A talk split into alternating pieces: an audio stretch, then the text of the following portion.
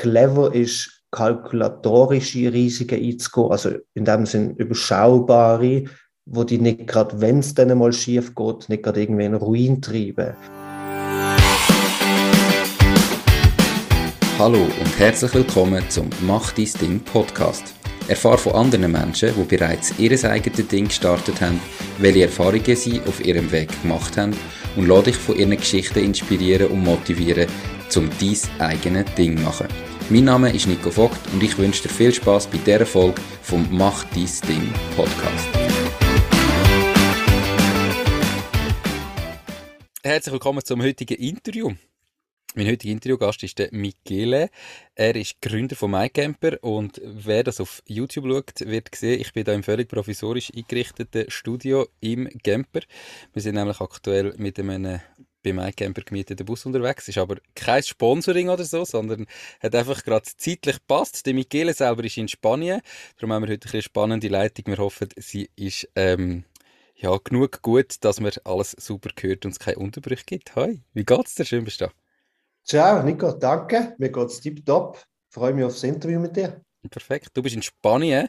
Ähm, so ein bisschen Workation oder Ferien und jetzt einfach schnell ein Interview machen? Oder wie ist so die Situation bei dir? genau, nur für dich. Nein, ähm, meine Frau kommt von Nordspanien und darum verbringen wir dann meistens, wenn wir können, ähm, so ein Zeit da, wenn unsere kleine Tochter ähm, im Kindergarten Ferien hat. Ah, genau. aber du bist dort voll auch am Arbeiten jetzt. Ähm, genau, oder? genau, ich nutze es zum Arbeiten, ja. Super. Aber nicht im Camper? Nicht im Camper. Wir haben da so eine Wohnung von einer Freundin von meiner Frau, genau. Mhm. Spannend. Genau. Eben, du bist Gründer von MyCamper, wo so Campervermietung von privat zu privat macht. Ich, ich denke, jeder, der ein bisschen Camper ist in der Schweiz, sollte euch kennen. Hoffe ich zumindest. Ähm, Warum hast du das gegründet? Bist du selber so voll der Camper und hast das eine coole Idee gefunden oder einfach ein Geschäftsmodell drin gewesen? Es ist, glaube ich, ein, ein Verschnitt von beiden Welten. Also ich, bin, ich würde mich jetzt nicht als voll der Camper bezeichnen. Ich habe auch nicht so Erinnerungen an Kindheits-Campingferien, wie das viele andere haben, die dann so ein bisschen nostalgische Geschichten erzählen ich habe so das Campen erst eigentlich in der Jugend davon kennenlernen, wo ich mit den Freunden so ein bisschen auf Westfrankreich bin surfen, hat der eine das Frauenbüsschen gehabt und das ist irgendwie noch eine coole Möglichkeit gesehen, um günstig dort anzukommen, zu übernachten gerade am Strand. Ähm, und dann mit der Zeit haben sich immer mehr so Fahrzeuge zugetan. Ich habe mir dann auch mal ein Frauenbüsschen zugetan im 2000, 2012. Und ähm, das ist so die, sage jetzt, Camper-Story. Und äh, auf der anderen Seite bin ich ähm, auch schon im Master, also ich habe Wirtschaftsmaster gemacht und dort schon mit vier Studis, wir sind so eine Gruppe gesehen, wo wir uns immer wieder äh, so oben auf ein Bierle getroffen haben und so ein bisschen an Business-Ideen umgestudiert haben, was wir könnten umsetzen. Wir haben uns alle irgendwie nicht so in einem grossen Corporate nachher gesehen. Und ähm, aber also wir sind gewisse Ideen auch pitchen, es hat dann zum Teil für ein paar Monate gelangt, aber es ist dann meistens so ein bisschen aus der Konstellation heraus entstanden, dass zwei länger committed sind, zwei vielleicht weniger. Das ist schwierig geworden, das irgendwie aufrechtzuerhalten. Und im 2014 im Sommer sind wir auf Sardinien gesehen, Freundin und ich dazu mal mit dem V-Büssli und dort ist eigentlich wirklich so ein die zündende Idee gekommen, wo wir so ein bisschen über Gott und die Welt philosophiert haben, vor VW-Büsli ähm, gesessen sind, ähm, dass wir eigentlich, ähm, dass wir es mega schade finden, dass uns das Büsli ähm, so viel rumsteht, obwohl wir es eigentlich viel brauchen, am Wochenende und in der Ferien, aber wenn man es hochrechnet aufs Jahr, ist es trotzdem nichts. Also es ist irgendwie vielleicht lächerliche zwei, drei Monate. Mhm. Ähm, und da haben wir gefunden, oder da habe ich vor allem ich gefunden, hey, das ist mega cool. Ich bin eh immer ein bisschen auf der Suche nach Business-Ideen gesehen. Ähm, das passt irgendwie so ein bisschen, das ist so ein Verschnitt aus allen Welten, die mir gefallen. Ähm, komm, ich starte das. Da bin ich auch mega euphorisch dann von diesen Ferien heimgekommen. Einfach googeln, als ich daheim war und gesehen habe, es gibt es zum Teil im Ausland, aber es ist alles noch relativ klein. Und das ist dann eigentlich so der Punkt, wo ich gefunden habe, ich probiere es für die Schweiz. Ähm, Du hast vorher gesagt, eben, ihr habt auch immer wieder mal Pitch, also das heisst, ihr habt effektiv auch mal etwas von Umsätzen und Investorengelder schon ähm, aufgenommen dann aber irgendwie ist das wieder zusammengehört, oder wie muss ich denn das genau verstehen? Genau, nicht ganz so weit. Also wir haben, ähm, also ich habe an der FHNW studiert und mhm. dort haben wir mit dem äh, Professor ähm, haben wir eine Idee weiterverfolgt, sind schon ein bisschen in der Anfangsphase von der Umsetzung, vor allem in der Konzeption von, von der ganzen Thematik und haben es bei so Startup-Wettbewerbs haben es pitched. Also wir haben ohne Investorengelder mhm. drin gehabt. Genau. Okay. Genau. Jetzt hast du gesehen, dein Büssli ist ähm, ja, drei Viertel vom Jahr daheim und mhm. ist von Anfang an für dich klar gewesen, du möchtest privaten Leuten ermöglichen, ihr Büssli zu vermieten an andere Private oder hast du zuerst vielleicht auch gedacht, ja, ich mache jetzt so eine Camper-Vermietung und kaufe mir ganz viele Camper für mich selber ein und du die dann vermieten? Nein, das ist nie gesehen. Also es ist das erste gesehen, dass ich mich ausmieten kann und dass ich anderen die Möglichkeit biete, dass sie es auch ausmieten können. Mhm. Es ist eigentlich nie so gesehen, dass ich mehr eine Flotte möchte aufbauen möchte. Ja. Du hast ähm, gesagt, es sind das Vierergrüppli und auch schon probiert, dann ist es nicht immer einfach gewesen. Ähm, bist du am Schluss Reihgründer von MyCamper oder hast du dann gleich wieder ein Team von Gründern ähm, quasi aufgebaut mit deiner Idee? Genau, ich bin am Anfang allein gesehen, habe dann gemerkt, hey, das fällt mega viel an mit so einer Firmengründung, rechtliche Themen, AGB schreiben, ähm, Marketingthemen, buchhalterische Themen und so weiter und so fort. Das ist sehr so ein breites Spektrum, wenn man alles alleine machen und habe dann gemerkt, es macht auch weniger Spaß, alles allein zu machen. Bin ähm, Ende 2014 auf die Startup Academy zugegangen in Basel. Das ist so ein Förderverein für Startups. Und ähm, hatten dort eine Art gesagt, jo, ich bin eigentlich auf der Suche nach einem Teamgespendle. Und sie haben, sie haben mir dann gesagt, ja, sie haben relativ nahe Beziehungen zu der Uni und zu der Fachhochschule. Und wenn ich möchte, könnte ich eine Art ähm, das Profil ihnen mitteilen und sie würden es dort streuen und bei den Studis und es wäre eine Art Praktikum und sie würden auch Credits dafür kriegen, wenn sie so ein Startup-Praktikum würden machen. Mhm. Und äh, ich fand, ja, das ist eigentlich noch eine coole Idee, komm, ich mache das. Und so bin ich dazu mal auf die Miriam Affalter gekommen, wo ähm, meine jetzige Mitgründerin ist. Sie ist eigentlich von Anfang an mit dabei gewesen und ähm, in dem Sinne als Praktikantin gestartet und nachher zu der Mitgründerin geworden, genau. Mhm. Und da gibt es noch den Stefan Lieberherr, er ist auch Mitgründer äh, bei MyCamper und er ist ähm, ein bisschen später dazugekommen. Ich habe ihn dazu mal auf dem Job kennengelernt, also er hat dort in der Unternehmensberatung geschafft, wir sind auf dem gleichen Projekt gesehen und er hat mir dazu mal eigentlich dann schon als Externe ähm, so ein unser ganze Google Ads äh, Marketing-Themen äh, hat er für uns gemacht. Und ähm, später, wo wir dann eben eine Art den Entscheid getroffen haben, um das Vollzeit zu machen, habe ich ihn dann angefragt und der ist dann eigentlich auch dabei gewesen, zum, zum Einsteigen. Wie lange ist es gegangen, ähm, von so Idee, Konzeptionierung, bis nachher der Moment war, zum jetzt machen wir es Vollzeit? Genau, also wir haben wirklich, das sind zwei Phasen gemacht von der Idee. Das ist wirklich Sommer 14 gesehen, ich glaube Juli oder August, ähm, bis wir live gegangen sind. Miri und ich, das ist April 15 gesehen.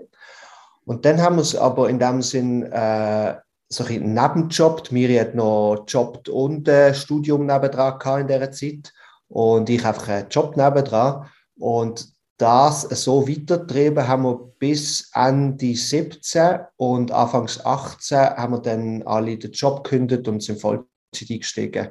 So ein bisschen parallel eigentlich zu unserer ersten Finanzierungsrunde, die wir dann auch gebraucht haben, um diesen Schritt zu machen. Ist für dich bei der Gründung von Anfang an klar gewesen, dass es eine Finanzierungsrunde irgendwann mal braucht? Oder ist das dann eher so daraus entstanden, dass du gemerkt hast, uh, eben, jetzt, jetzt haben wir es jetzt anderthalb Jahre gemacht, wenn wir mhm. irgendwie einen nächsten Schritt wollen gehen und das richtig machen dann braucht es da jetzt? Oder wie war so der Weg von der finanziellen Seite? Es ist, glaube ich, schon eher das Zweite. Also mir ist wie so ein bisschen klar vom Geschäftsmodell, dass es ein gewisses Volumen braucht, dass man in dem Sinne auch einmal einen Lohn können finanzieren mit, mit so einer Service-Fee ähm, auf, eine, auf eine Buchung. Ähm, aber ich habe irgendwie trotzdem am Anfang noch recht Zeit gebraucht, um mich an das, wie soll ich sagen, an, an den Gedanken daran zu gewöhnen. Also von Leuten Geld aufnehmen, dort in der Verantwortung zu stehen, ähm, allenfalls zu scheitern und sehr viel Geld verlieren. Das, äh, mit, sag jetzt, mit dem Druck, von dem habe ich am Anfang schon noch recht Respekt gehabt. Und darum haben wir wahrscheinlich auch den Weg gewählt, den wir genommen haben. Also, sage jetzt eher risikoarmer, einmal zu starten, zu schauen, eine Art zu testen, zu pivotieren, ob das überhaupt funktioniert in der Schweiz, als gerade von Anfang an fix alles auf eine Karte zu setzen. Mhm. Und die erste Finanzierungsrunde, ähm, wer hast du angefragt? Das ist es so ein bisschen Friends and Family noch gewesen? Oder hast du denn da direkt externe Partner gesucht? Ja, nein, es sind, sind eigentlich alles externe. Ähm, ich habe auch bewusst jetzt nicht unbedingt Friends und Family möchten angehen.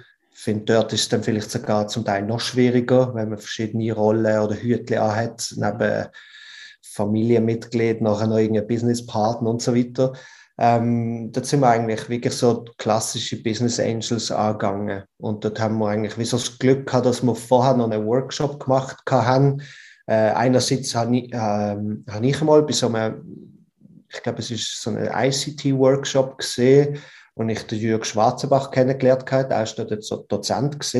Mhm. Ähm, und äh, wir sind irgendwie im Kontakt geblieben und er hat mir dazu mal erwähnt, dass er auch als Business Angel unterwegs ist und ihn habe ich zum Beispiel wieder angegangen, der dann bei uns investiert hat. Ähm, aber eben auf der anderen Seite haben wir die, die Wingman-Jungs, ähm, also wo, wo der Fonds aufgesetzt haben jetzt, haben wir dazu mal einen Workshop mit ihnen gemacht und sie haben mich eigentlich recht stark bei der ersten Runde auch unterstützt mit ihrem Netzwerk. Ähm, mhm. Es hat sich dann eigentlich, es, es ist so ein bisschen wie ein Schneeball gesehen. Am Anfang musst du, glaube ich, die erste Person finden und die hilft dir nachher wieder zu der nächsten Person und so weiter. Also es ist, es ist ein bisschen so auch entstanden. Also die meisten Leute, die in Startups investieren, kennen andere Leute, die irgendwie genau. auch investieren und so kommt das Genau, genau. Ähm, was haben ihr in dem Moment, nach den anderthalb Jahren live, etwa so für ein Volumen gehabt? Ähm, wo sind wir da gesehen? Nach denen ähm, 17. Ich glaube, da sind wir bei ein paar hunderttausend Buchungsvolumen gesehen, wenn ich es mhm. richtig im Kopf habe. Mhm. Und euer genau. Geschäftsmodell funktioniert jetzt eben, dass ihr einfach ein Vieh habt, ähm, genau. also ein Prozentsatz. Wie hoch ist die Prozentsatz? Genau, das ist 20 Prozent. Fix, egal wie hoch, wie lang, wie weit. Genau, wo wir einfach so eine fixe Fee haben. Ähm, genau, und eigentlich von dem leben wir, also wir haben nicht noch irgendwie groß weitere Einnahmequellen. Als so Plattform hast du das große Problem, dass irgendwie beides brauchst, sowohl Anbieter wie ähm, Nachfrager, oder? Weil wenn ich jetzt sage, ah, das klingt jetzt noch cool, ich gehe auf die Webseiten und immer wenn ich ein Wohnmobil buchen ist alles schon ausgebucht, habe ich eine schlechte Erfahrung und buche nicht mehr oder suche gar nicht mehr damit. Auf der anderen Seite, wenn ich mich ja als Anbieter anmelde und irgendwie mal so das Inserat schalten und so weiter und nachher dann monatelang keine Buchung kommt, dann sage ich auch irgendwann, ja, dann kann ich es wieder löschen. Mhm. Wie haben da Probleme können lösen ja, das ist eine gute Frage. Werden auch oft gefragt, so das Huhn-Eck, ähm, wie sagt man, Huhn-Ei-Problem. Mhm. Ähm, am Anfang, also wir haben uns schon trotzdem mehr auf eine Seite fokussiert. Wir haben uns zuerst eine Art auf die Angebotsseite fokussiert, ähm, zum wirklich Angebot auf der Seite zu schalten, ähm, dass man eine Art der Nachfrage den potenziellen Mieterinnen und Mieter auch etwas können bieten mhm. ähm, Ich glaube, so die ersten, ich, ich sage jetzt etwas, so die, die ersten 20 Fahrzeuge, ich glaube, das sind sowieso so die Early Adopters, wo ähm, die finden die Idee cool, ähm, da ist man noch persönlich mitten im Austausch, bis man sie onboardet hat. Ich glaube, die verliert man dann nicht ganz so schnell, wenn man jetzt vielleicht einmal einen Monat lang keine Buchungsanfrage bekommt hat oder so, die sind recht loyal auch, was mega hilft am Anfang zum Erfahrungen sammeln. Und ähm, auf der Mieterseite haben wir es zum Teil wirklich so ein bisschen mit PR-Aktionen versucht, auf uns aufmerksam zu machen.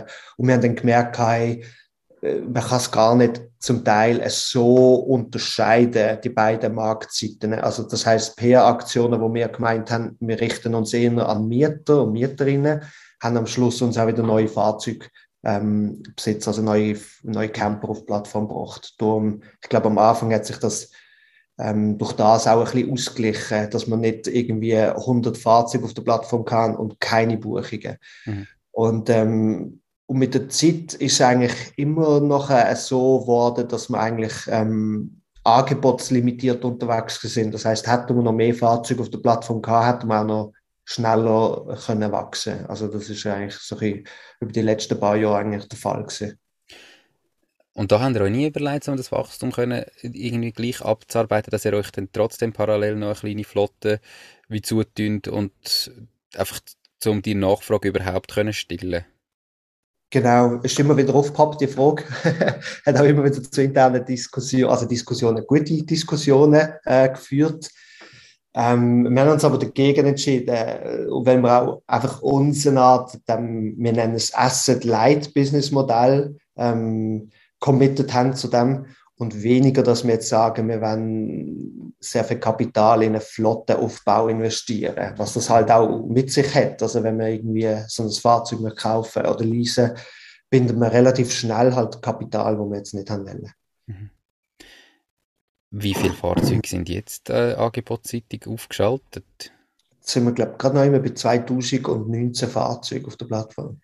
Eine ziemlich äh, genaue Zahl, die du im Kopf hast. ähm, vorher hast du eben gesagt, erste Finanzierungsrunde. Ich, in meinem Kopf, also ich habe es auch schon vorher gekannt, aber ähm, ich sind ja dann bei die Höhle der Löwen gewesen und dort auch einen Deal ähm, können abschliessen. Mhm. Ist das die zweite Finanzierungsrunde?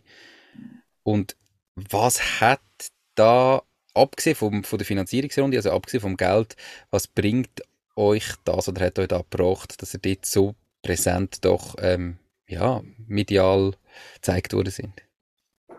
Genau, also das ist richtig, das ist unsere zweite Runde gesehen. Das ist ein Jahr drauf, im 19, wo wir bei den Leuten sind. Mhm. Ähm, ist eine coole Erfahrung gewesen. Also für uns, ähm, es ist ein Backup gewesen, um ganz ehrlich zu sein. Ähm, wir sind dort in, sowieso in einer Finanzierungsrunde gesehen, ähm, sind dort im Gespräch mit einem Corporate gesehen, eigentlich sehr fast im Abschluss. Mhm.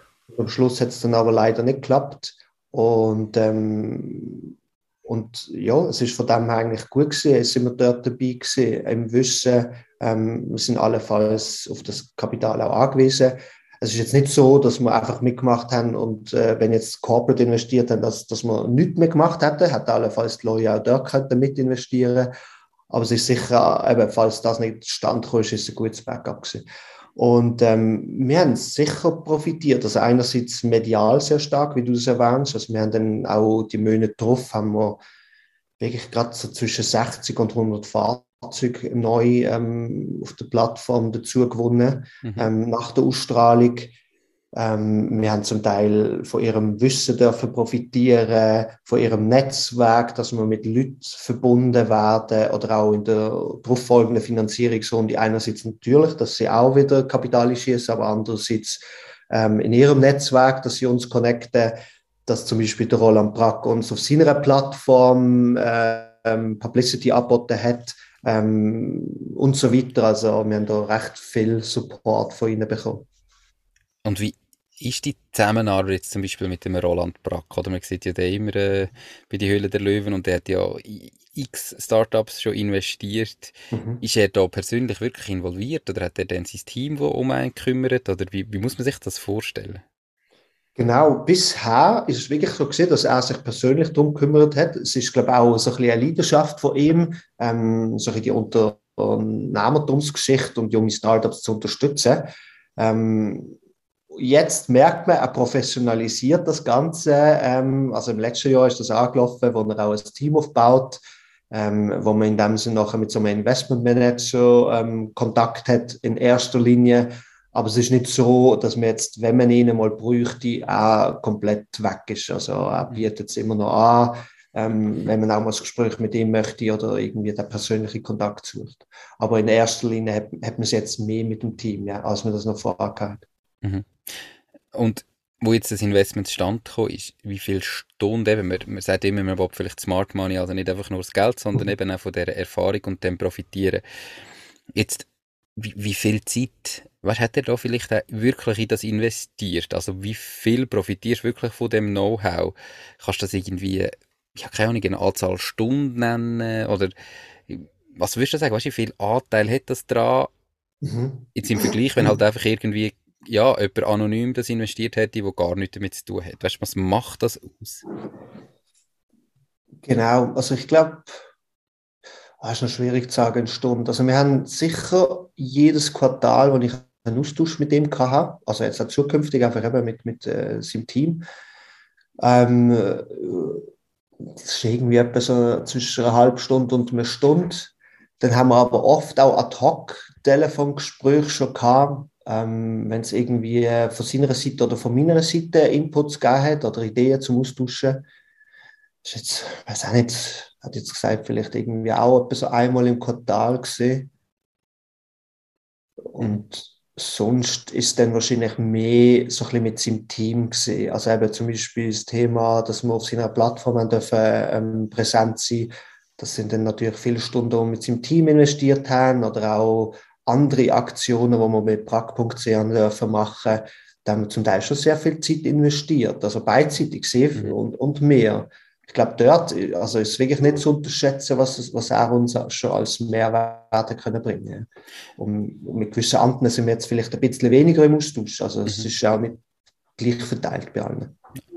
Und so die Brack.ch-Aktionen, die sind dann völlig ähm, kostenlos. Das ist einfach in dem Deal, in, also die macht er einfach, um zu unterstützen, weil er ja beteiligt ist und quasi aus dem Grund raus die meisten Sachen schon. Also es sind wirklich sehr großzügig von ihm gesehen, in dem Sinn, ja, wenn es euch gut geht, habe ich auch etwas davon.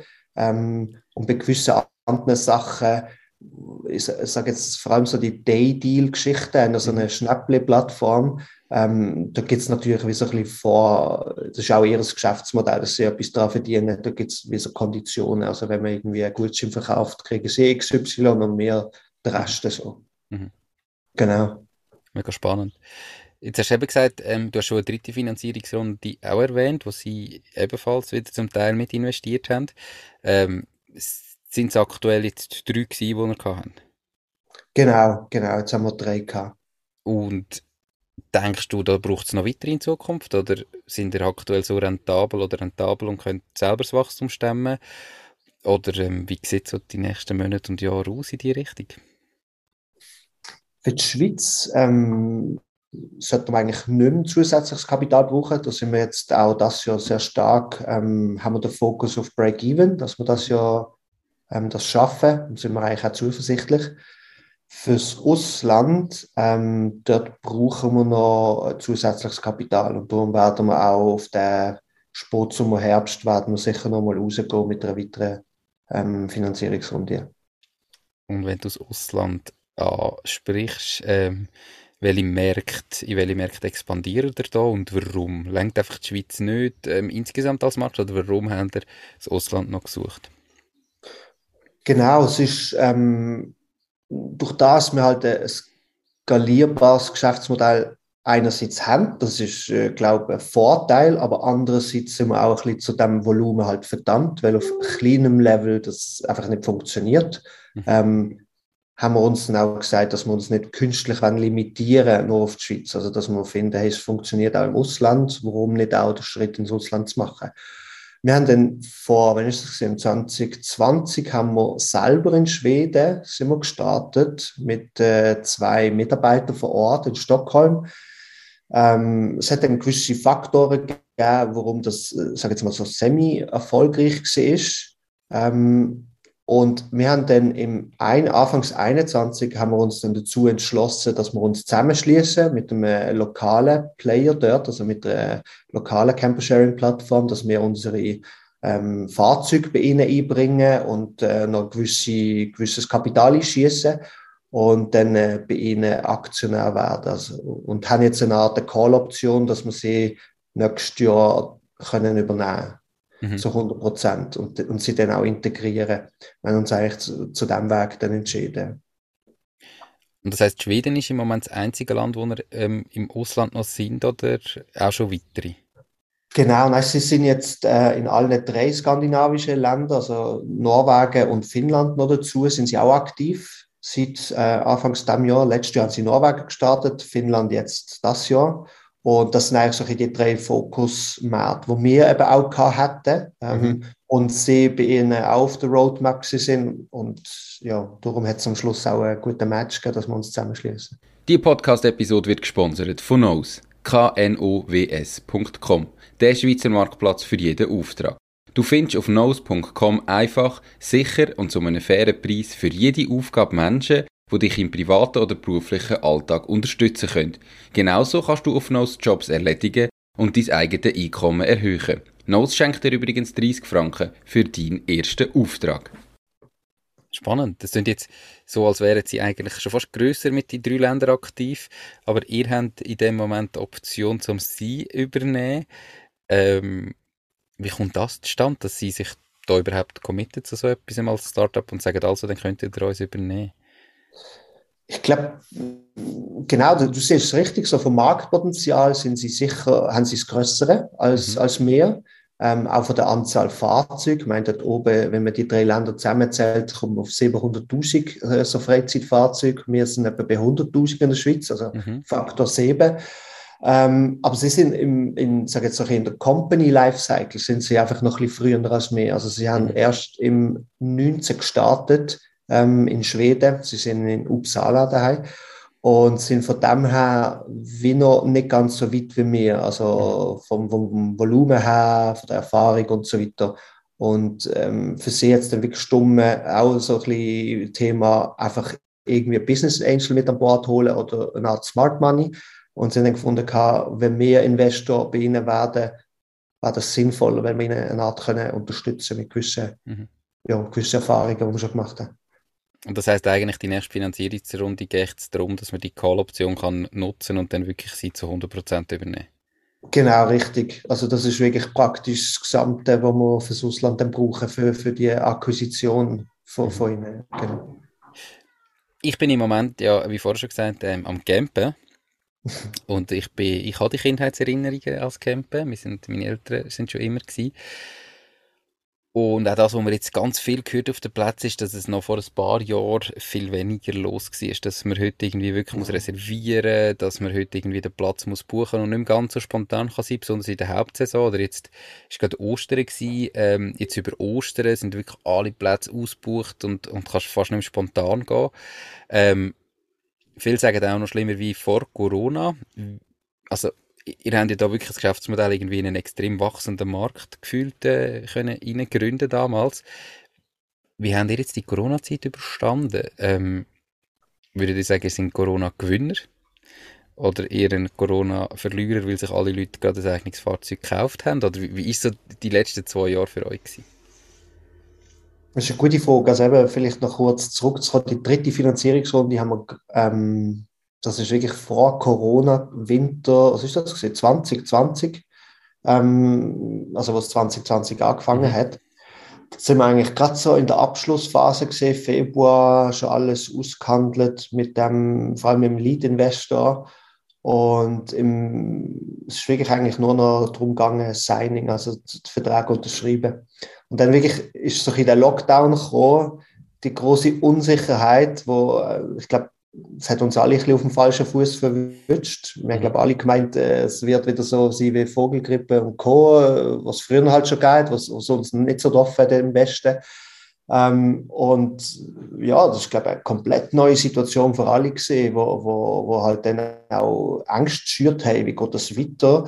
Ähm, wir haben dann recht schnell den Stempel aufgedruckt bekommen, Travel Startup, Travel ist am Boden, es fliegt keiner, es geht keiner in Ferien, es es ist einfach momentan das Thema ist nicht präsent bei den Leuten. Ähm, ist verständlich gesehen. Wir haben dann eigentlich relativ schnell so ein die so den White Spot gesehen, dass wir gesagt haben, ja, aber wenn Travel, dann mit dem Camper. Wenn du im Camper bist, du so ein bisschen in deiner eigenen Bubble wieder heim, fahrst schon mit deiner eigenen Wohnung umeinander, ähm, bist in der Natur draussen, bist lokal, kannst in deinem Land trotzdem noch umreisen. Ähm, und wir haben das eigentlich probiert zu pushen, aber wir haben es leider nicht geschafft. Also wir haben in dieser Finanzierungsrunde den Lead-Investor verloren, was ähm, eben auch sicher ein Grund war, warum das wir in Schweden vielleicht nicht ganz so erfolgreich sind. Mhm. Wir haben dann gerade die Hälfte vom Kapital geraced, also was wir eigentlich ähm, ursprünglich blank haben. Aber wir sind froh, dass wir die Runde wenigstens können closen, ähm, weil wir sind wirklich auch aufs Kapital angewiesen gewesen. Und ähm, im ersten Moment sind wir sicher, wie, wie alle im Travel-Bereich verlieren gewesen. Also wir haben ein paar hundert Storners gehabt, ähm, haben uns dort wirklich auch große Sorgen gemacht. um, um zu überleben. Ähm, was bedeutet das für uns? Auch mit den Outflows, wo wir in den Schlag kommen, wenn die Leute auf das bestehen. Und wir haben gefunden, wir möchten großzügig sein, weil solche die Erinnerungen bleiben dann auch bei den Leuten hängen, ähm, als wenn man da kompliziert tut.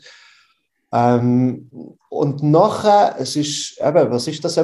Das ist irgendwie so von, sag jetzt so von März bis etwa Ende April wirklich so eine Leidensphase gesehen und dann auf Ende April zu, auch dort auf die Ostern an, wir, ja, wir haben sehr schön Wetter in der Schweiz, hat es dann langsam wieder anziehen, was uns dann wirklich so ein die Hoffnung gibt, hey, es könnte wirklich in die Richtung gehen, wo wir gehofft haben und, und gedacht haben.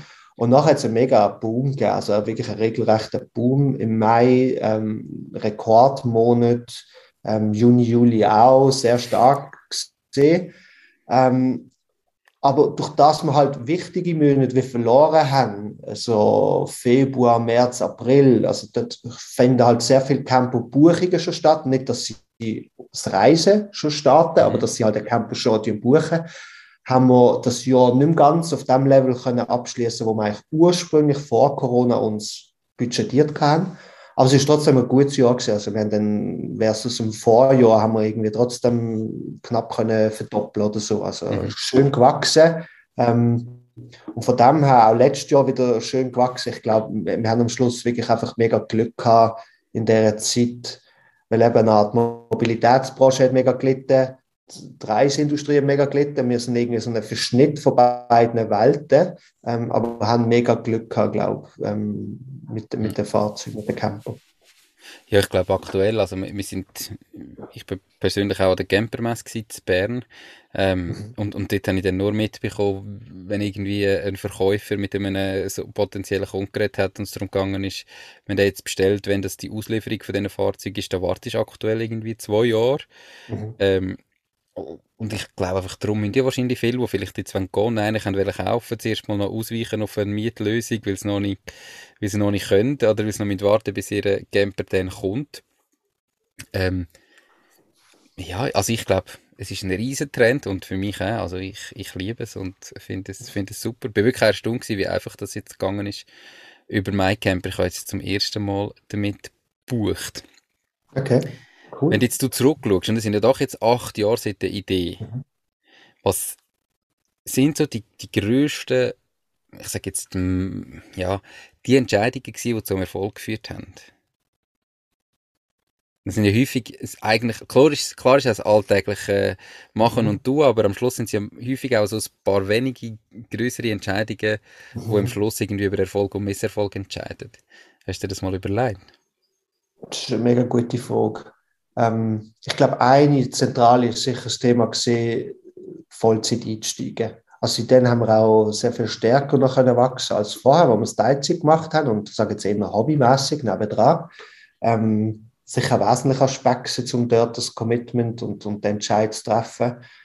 Ähm, ich glaube auch wirklich so ein bisschen aufs Thema den Wachstum zu setzen wir sind, glaube ich, da von der Mentalität her und vom Gründerteam eher noch so ein bisschen schweizerisch unterwegs, vorsichtiger, nicht so ein bisschen das klassische ähm, amerikanische Setup, volles Wachstum und irgendwann in der Zukunft soll es dann mal vielleicht profitabel werden, sondern mhm. man eigentlich relativ schnell versucht, auf der eigenen Beine zu stehen.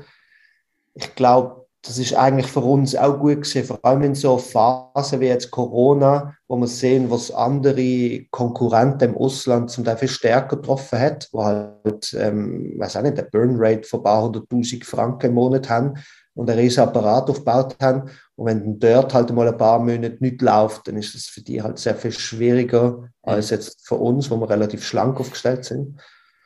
Ähm, und ich glaube, also der Auslandentscheid ist, ist sehr wertvoll für uns gewesen, dass wir das wirklich gemacht haben, weil das ist auch ein großer Entscheid für uns gewesen, machen wir es, machen wir nicht, welches Land und so weiter.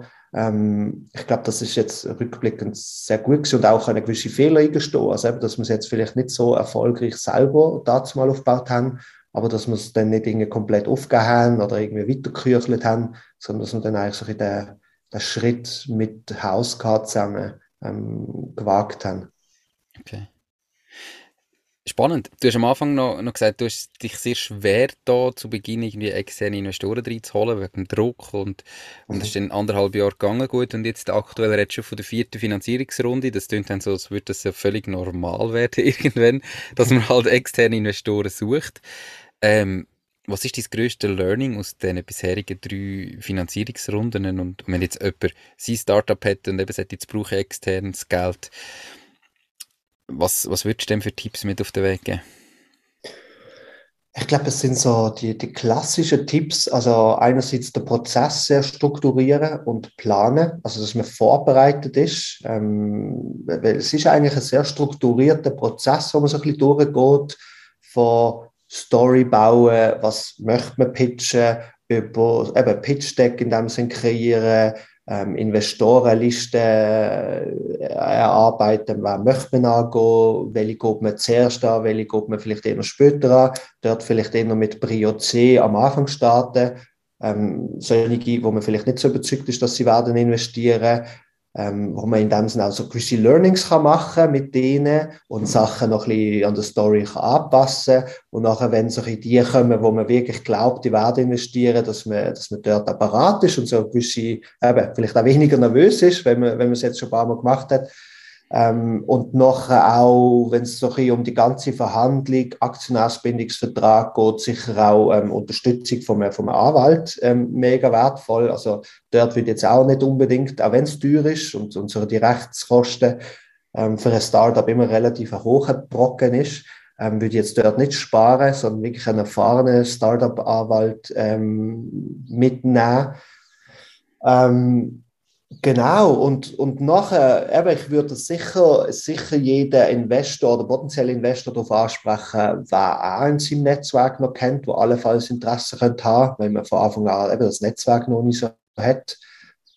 Ähm, ich glaube, das sind so die Hauptlearnings, äh, Haupt, ähm, die wir kann und vor allem so das ähm, wie soll ich sagen, ein Plan B auch im Kopf ausmalen. Also was ist, wenn es jetzt nicht so klappt? Also man geht immer so ein bisschen von den drei bis sechs bis zum Teil sogar neun Monate aus, wo, wo das braucht, bis man mhm. das Kapital nachher bekommen hat.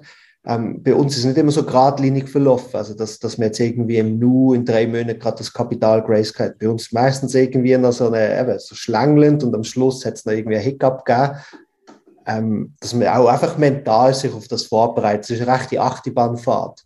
Zum Teil wir mega hoch, weil man findet, hey cool, und der nimmt auch noch ein Ticket und da, und es klappt gerade so mega gut. Und dann gibt es zum Teil wieder mega Rückschläge und, und das auch mit dem, mit, ja, emotional damit können gut umgehen. Wie viel Zeit von dir jetzt, ähm, von deiner Arbeitszeit, fließt irgendwie in, in das ähm, ja, in das Game hinein, also in das, rein, dass mhm. du Geld findest.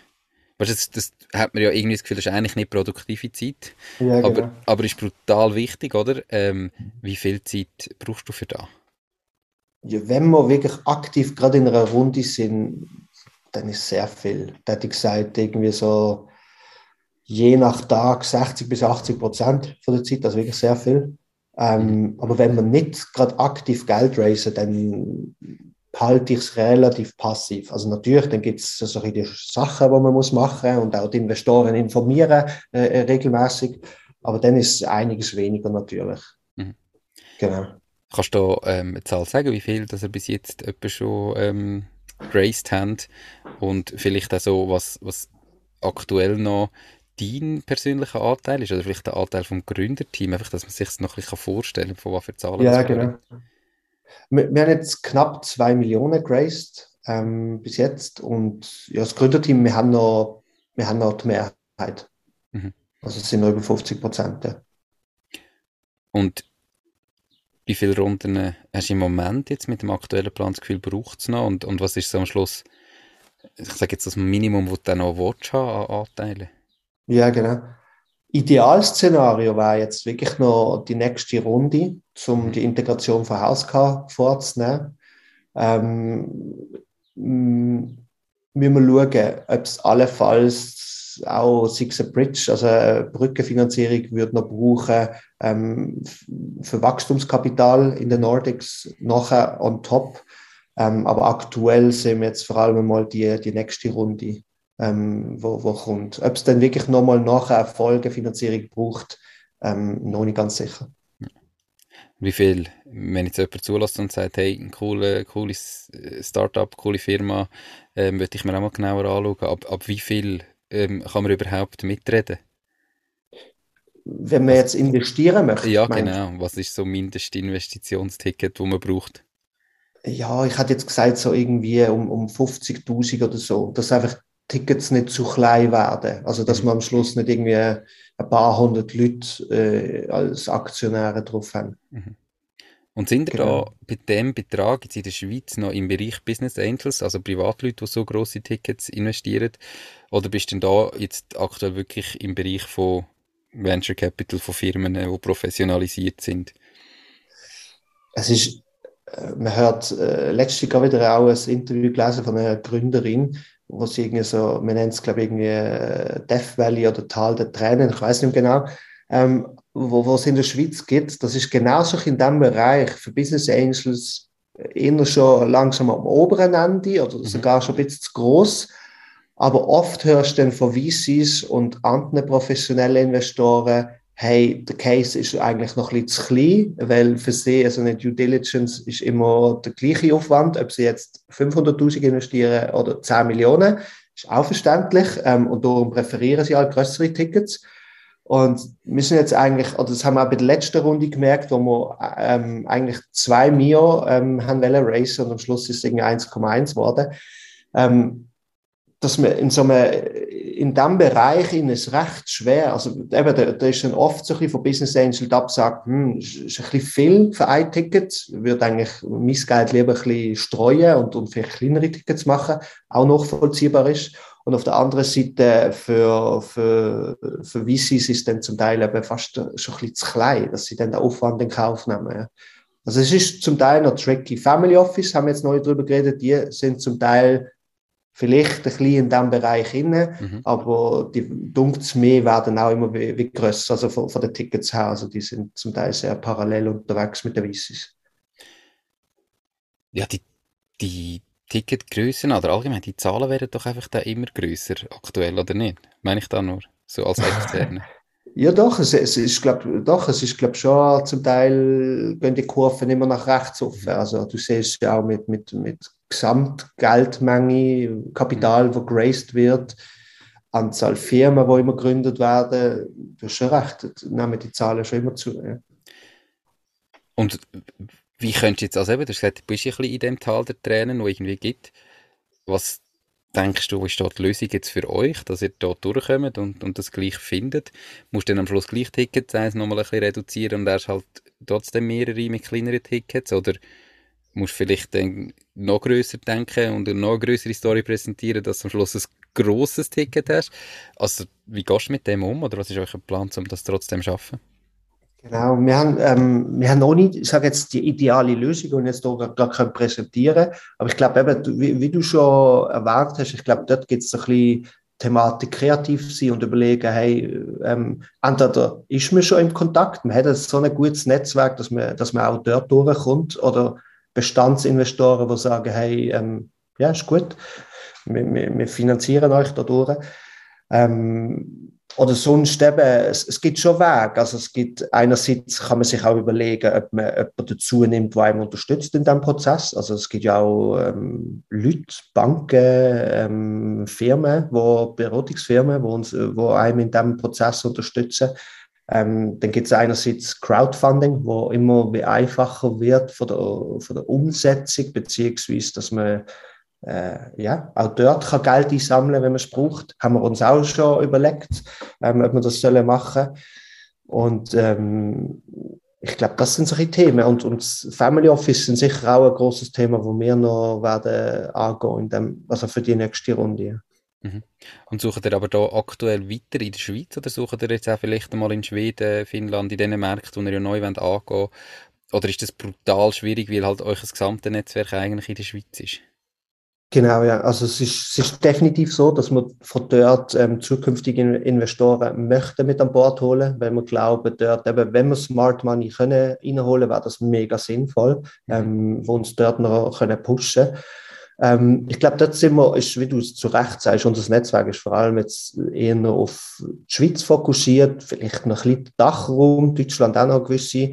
Ähm, aber so in Nordics jetzt weniger, gewisse kennen wir, aber, aber jetzt nicht so, so gut. Ich glaube, dort sind wir wirklich von unseren Partnern auch noch ein bisschen angewiesen, also auf Unterstützung, Intros von ihnen. Mhm. Ähm, letztendlich haben wir dann das gemeinsame Interesse, ähm, dass wir können zusammen dann wachsen Spannend. Zuhörerinnen genau. und Zuhörer vom Podcast sind entweder Leute, die bereits ihr eigenes Ding machen oder sich zumindest überlegen, ihr eigenes Ding zu starten. Was wären jetzt noch so wirklich ganz drei konkrete Tipps, die du denen würdest mit auf den Weg geben für ihr eigenes Ding? Ich würde einfach machen. Also ich glaube, meistens scheitert man ja daran, dass man irgendwie Ideen hat und einem etwas im Kopf rumschwirrt, aber nachher macht man es nicht und dann äh, irgendwann verliert es wieder an Schwung und dann äh, ist man so im Alltagstrott drin, dass man es halt leider nicht gemacht hat. Ähm, für mich ist dort eigentlich so der Motivator gewesen, sich zu vorstellen, im Sterbebett habe ich mein Leben so gelebt, wie ich es wollte, oder habe ich so gelebt, wie das vielleicht von mir erwartet wird, sei es von der Family, sei es von der, von der Gesellschaft. Und dort habe ich mir müssen sagen, hey, mach's unbedingt. Verlieren kannst du in der Schweiz wirklich nicht so viel. Wir haben, wir haben eine gute Absicherung, soziale Absicherung. Ähm, probier's. Wenn es scheiterst, auch egal. Hast dafür viel gelernt. Das ist, glaube ich, auch ein bisschen schade in der Schweiz immer noch, auch wenn es besser geworden ist. Aber so ein bisschen das Scheitern und das, äh, das hat, das hat halt sehr starken negativen Touch.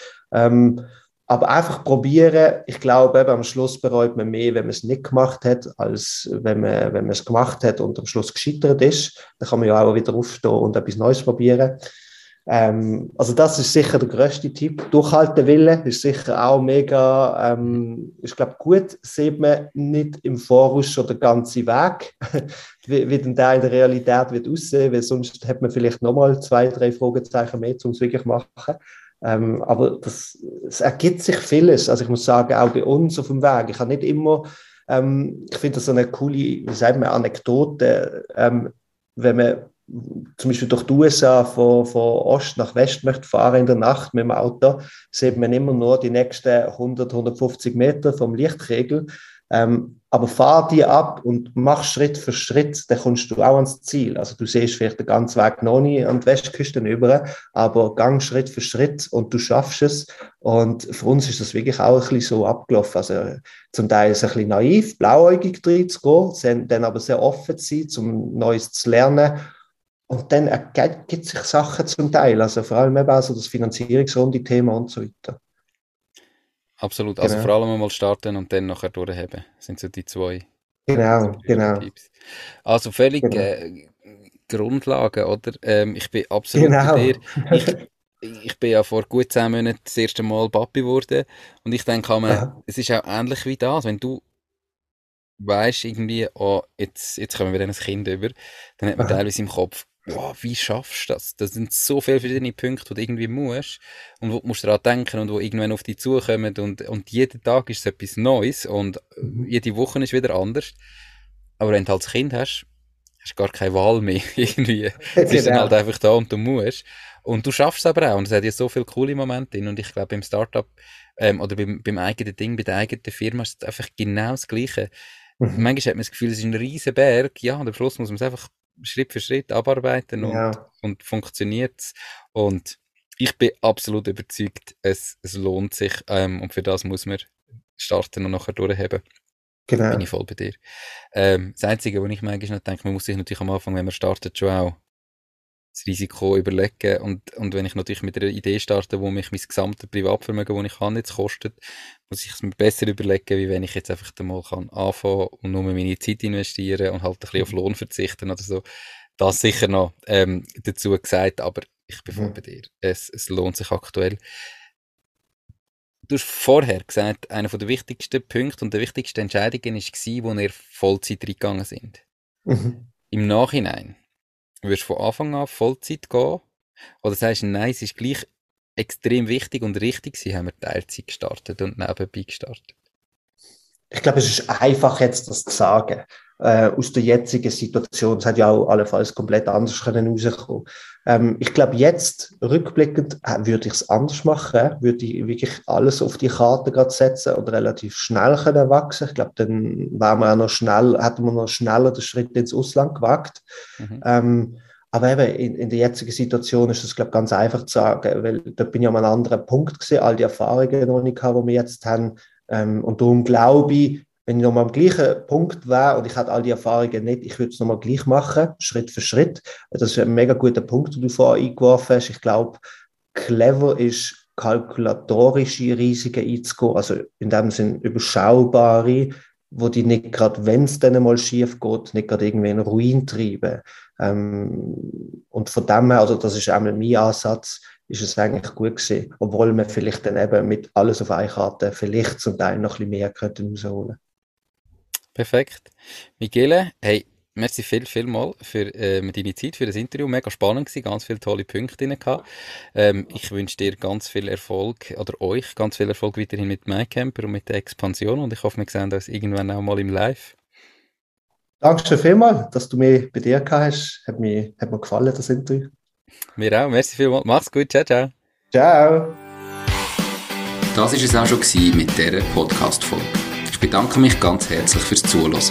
Ich würde mich außerdem extrem freuen, wenn du auf meine Webseite www.mach-dies-ding.ch wirst gehen und dich dort in mein Newsletter einträgst. Damit kann ich dich über neue Folgen und Themen, die dir helfen, dein eigenes Ding zu starten, informieren. Nochmal danke vielmals fürs Zuhören und bis zur nächsten Folge vom Mach dies Ding Podcast. In dem Sinn, alles Gute und bis dann, dein Nico.